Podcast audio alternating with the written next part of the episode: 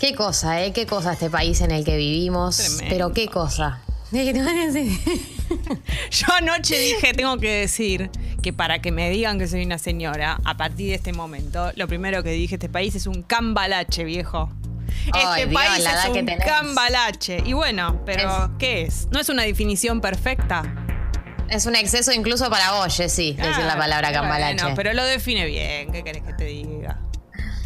Bueno, cuestión que igual, nada, hablemos de toda la situación que se generó ayer, no en el país, sino principalmente en la Ciudad Autónoma de Buenos Aires. Exacto. Eh, yo les prometo que vamos, te, te termina este litigio judicial entre ciudad y nación y, y- y nos volvemos más federales, porque yo sé que la gente que no vive en el AMBA eh, no le parece un planazo que estemos hablando todo el tiempo de la Ciudad Autónoma de Buenos Aires, pero ayer pasó algo que la verdad que a mí me parece de cuarta, me pareció un horror de cuarta, eh, todo lo que no queremos. eh, para, para- para la manera en que se maneja esta situación y es lo siguiente. Sí. Recuerdan que, eh, bueno, eh, eh, flashback, Alberto Fernández se despierta un día y dice, voy a sacar un DNU y en las últimas horas tuve un arranque de autoridad y decidí que además de las restricciones que vamos a imponer por el aumento de contagios en el país, pero principalmente en el AMBA, además voy a suspender las clases presenciales por dos semanas. Bueno, eh, mucha reacción. La verdad que hay muchos padres, muchas madres que están en contra de que se suspendan las clases presenciales porque ya tuvieron una pérdida muy grande durante el año 2020. Y Horacio Rodríguez Larreta que dice, no, eh, o sea que Axel Kicillof dice en Provincia de Buenos Aires vamos a adherir a esta medida y Horacio Rodríguez Larreta dice no. Eh, nosotros no, vamos a llevar, eh, vamos a apelar frente a la Corte Suprema eh, porque no queremos que se suspendan las clases presenciales y porque defendemos la autonomía de la Ciudad Autónoma de Buenos Aires. Porque es importante esto que estoy diciendo, porque es la clave de todo el, la, discusión que se viene, que es cuando Alberto publica este DNU, dice lo siguiente. Las provincias pueden decidir si adhieren o no, salvo el AMBA, que tiene que adherir sí o sí, porque eh, es el centro de contagios. Es como que saca un DNU donde solo es obligatorio para, para el AMBA, pero el resto de las provincias pueden adherir. Y es una de las claves del conflicto judicial que se viene, eh, porque uno de, los planteos de. Eh, Horacio Rodríguez Larreta es eh, queremos defender la autonomía de la Ciudad Autónoma de Buenos Aires, sino que intervengan sobre nosotros y nos obliguen a, a tomar eh, decisiones que no elegimos. ¿Qué pasa? Larreta dice, bueno, yo lo llevo a la Corte Suprema. La Corte Suprema el fin de semana no laburó o, o estaba de fin de semana. Tal digamos, cual, lo dijimos, tal cual lo dijimos el jueves o el viernes, como ¿qué va a pasar? Pero el fin de semana no se va a poder resolver esto. Bueno, Bueno, ¿qué pasa? Em, no, la, Corte Suprema todavía no dijo nada, que es donde presentó el amparo eh, Rodríguez Larreta. Pero ¿qué pasa? Hubo otros amparos que presentaron ONGs, que presentó Carolina Stanley, por ejemplo, que presentaron distintas personas, como que hubo varios amparos que se presentaron, además del oficial de Larreta.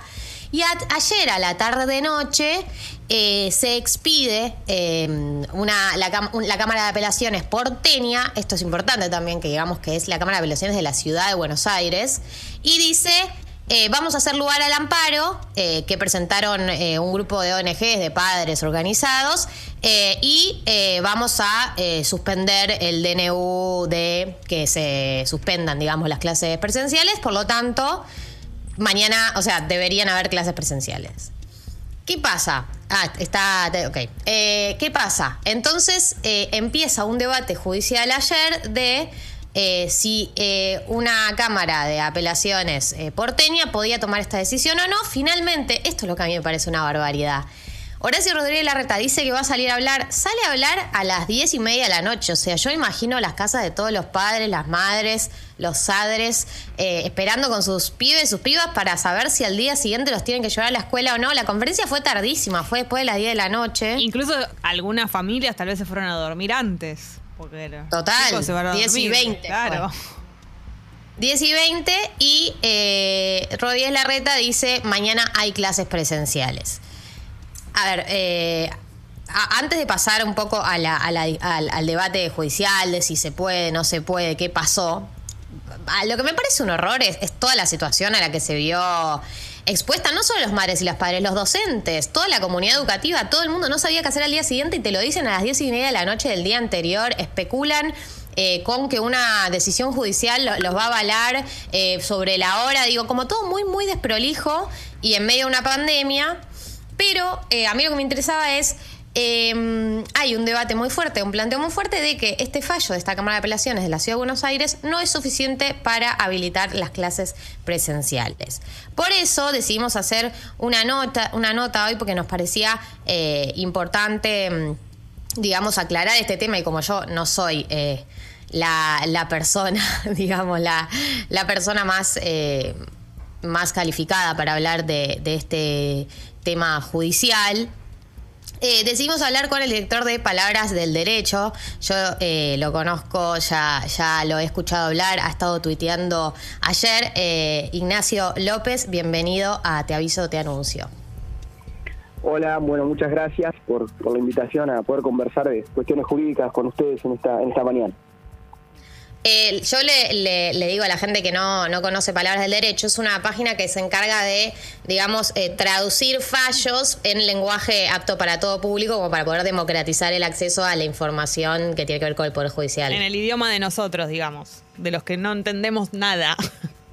De los que claro, no efectivamente. Nosotros lo que tratamos de hacer en pos de esa misión es justamente poder difundir todo tipo de decisiones judiciales y también eh, leyes y decretos eh, todos los días somos un equipo de abogados periodistas eh, que básicamente difundimos eh, digamos la actualidad del derecho y lo hacemos siempre a través de las fuentes. nunca salimos con noticias sin tener el fallo, sin tener la ley. Siempre tratamos de poner este, a disposición de, nuestros lectores las normas o, o las sentencias de cuestión, pero como bien decían ustedes, también tratamos de hacerles una bajada a un lenguaje, un lenguaje mucho más claro, mucho más coloquial del que habitualmente los abogados y abogadas manejamos. Claro, sí, está muy bien eso. Sí, yo lo consumo y recomiendo en general a la gente que, que le interesan estos temas y, le interesa como poder acceder a una información más, eso, más, más democrática, que consuman palabras del derecho. Nacho, lo primero que te quería preguntar es, eh, ¿qué pasó ayer con el fallo de la Cámara de Apelaciones, de, mm, ah, ya, me, olvidé el nombre, de la Cámara de Apelaciones porteña? Eh, ¿Y por qué se cuestiona que tenga la legitimidad como para definir si hay clases presenciales o no en la Ciudad de Buenos Aires el día de la fecha? Bien, bueno, ahí tenemos justamente un tema complejo que desafía eh, este, este punto de poder explicar cuestiones jurídicas de la forma más fácil porque inevitablemente acá vamos a entrar en una parte muy técnica, pero trataré de, hacerlo de la forma más clara posible. Lo que pasó ayer es que un tribunal, un tribunal porteño local de la ciudad, que es la Cámara de Apelaciones Contencioso Administrativo y Tributario, eh, trató una apelación de una asociación civil que inició una acción destinada a que se restablezcan las clases, se dicten clases presenciales, y luego de un rechazo de un juez de primera instancia que justamente entendió que él no debía pronunciarse, que el asunto ya está en manos de la Corte Suprema porque la ciudad de Buenos Aires eh, accionó, eh, el gobierno porteño presentó una acción directa ante la Corte, ahora después hablaremos sobre eso, pero ese sí es un tribunal competente. Un juez porteño en primera instancia rechaza ese planteo y luego llega a la Cámara de Apelaciones. Bueno, la Cámara de Apelaciones ayer se pronunció y eh, decretó una medida cautelar que ordena que en el ámbito de la ciudad de Buenos Aires las clases sean presenciales. Pero para hacer esto, el tribunal lo que tuvo que hacer, y aquí viene el punto crítico, es suspender una norma de alcance nacional, que es el decreto de necesidad urgencia, que dispuso que las clases deben ser virtuales por dos semanas para prevenir este, la propagación de la pandemia. Entonces, el punto crítico de esa decisión judicial es que eh, básicamente el tribunal no era competente, es decir, lo que los abogados eh, llamamos competencia, es decir, si un tribunal puede hacer tal cosa, puede conocer en un, en un tema determinado. Y en este caso, eh, la mirada mayoritaria de los abogados eh, y abogadas, incluso los que simpatizan con, el gobierno porteño, eh, señala de que ese tribunal no es competente para tratar el asunto, porque ¿qué pasa ahí? Primero tenés que la, la cuestión, aunque no lo hayan demandado, es contra el Estado Nacional. Y lo que buscan hacer es suspender una norma nacional, que es lo que hizo el tribunal, que es lo que le llamamos una norma de carácter federal. Entonces, ¿quiénes eran los tribunales eh, que podían tratar una cuestión así? Los llamados tribunales federales, que en la capital también hay un montón, eh, que de acuerdo a la distribución constitucional, hay asuntos que por su entidad, porque tocan más de una jurisdicción, por los temas que tratan, son exclusivamente federales. Y los tribunales locales que en la Ciudad de Buenos Aires, con su estatus de ciudad autónoma, tiene, pero es lo que se podría asimilar, salvando la distancia, a los tribunales provinciales, eh, no, no debería haber tratado ese asunto. Pero bueno, ahí el punto jurídico importante que tenemos. la Perdón, Nacho, o sea, lo que, lo que está planteando es que si el tribunal es de la Ciudad Autónoma de Buenos Aires, no debería poder expedirse sobre un tema que es a nivel nacional, digamos. Exactamente, ese es el punto para, para hacerlo lo más sencillo posible, es el Tribunal de la Ciudad Autónoma de Buenos Aires no se podía pronunciar sobre una norma federal, eh, no, no tenía la competencia para hacerlo. Bien, y, entonces ahora ¿qué, ¿qué, puede llegar a pasar, porque o sea, nosotros, eh, uno, muchos abogados están diciendo, bueno, no, no se podían apoyar en esta medida porque no tiene, digamos, la, atribución para tomar esta decisión, pero la reta ya se apoyó en este fallo, eh, y, qué puede llegar a pasar en los próximos días? Yo creo que directamente en los próximos minutos va a ocurrir, no, no tengo la información confirmada, pero lo que debería hacer el Estado Nacional es presentar un planteo ante la justicia federal a los fines de que la justicia federal sea la que pida la causa y sea ella la que lo trate. Esto se llama eh, técnicamente un planteo de inhibitoria, donde se le pide al tribunal que uno cree competente, en este caso el Estado Nacional, acudiría a los tribunales federales y le pediría que a los tribunales federales le pidan a los tribunales porteños que le remitan la causa y dejen de conocer en ese asunto esto va claro, como decirle, déjame, déjamelo a mí que yo yo me encargo, vos, no, no, te metas yo soy el encargado de ese asunto, no vos, y te lo pido. Eso va a ser básicamente lo que, lo que debería ocurrir, seguramente en las próximas horas. Ignacio, ¿te mm. acordás de algún antecedente que haya ocurrido algo así?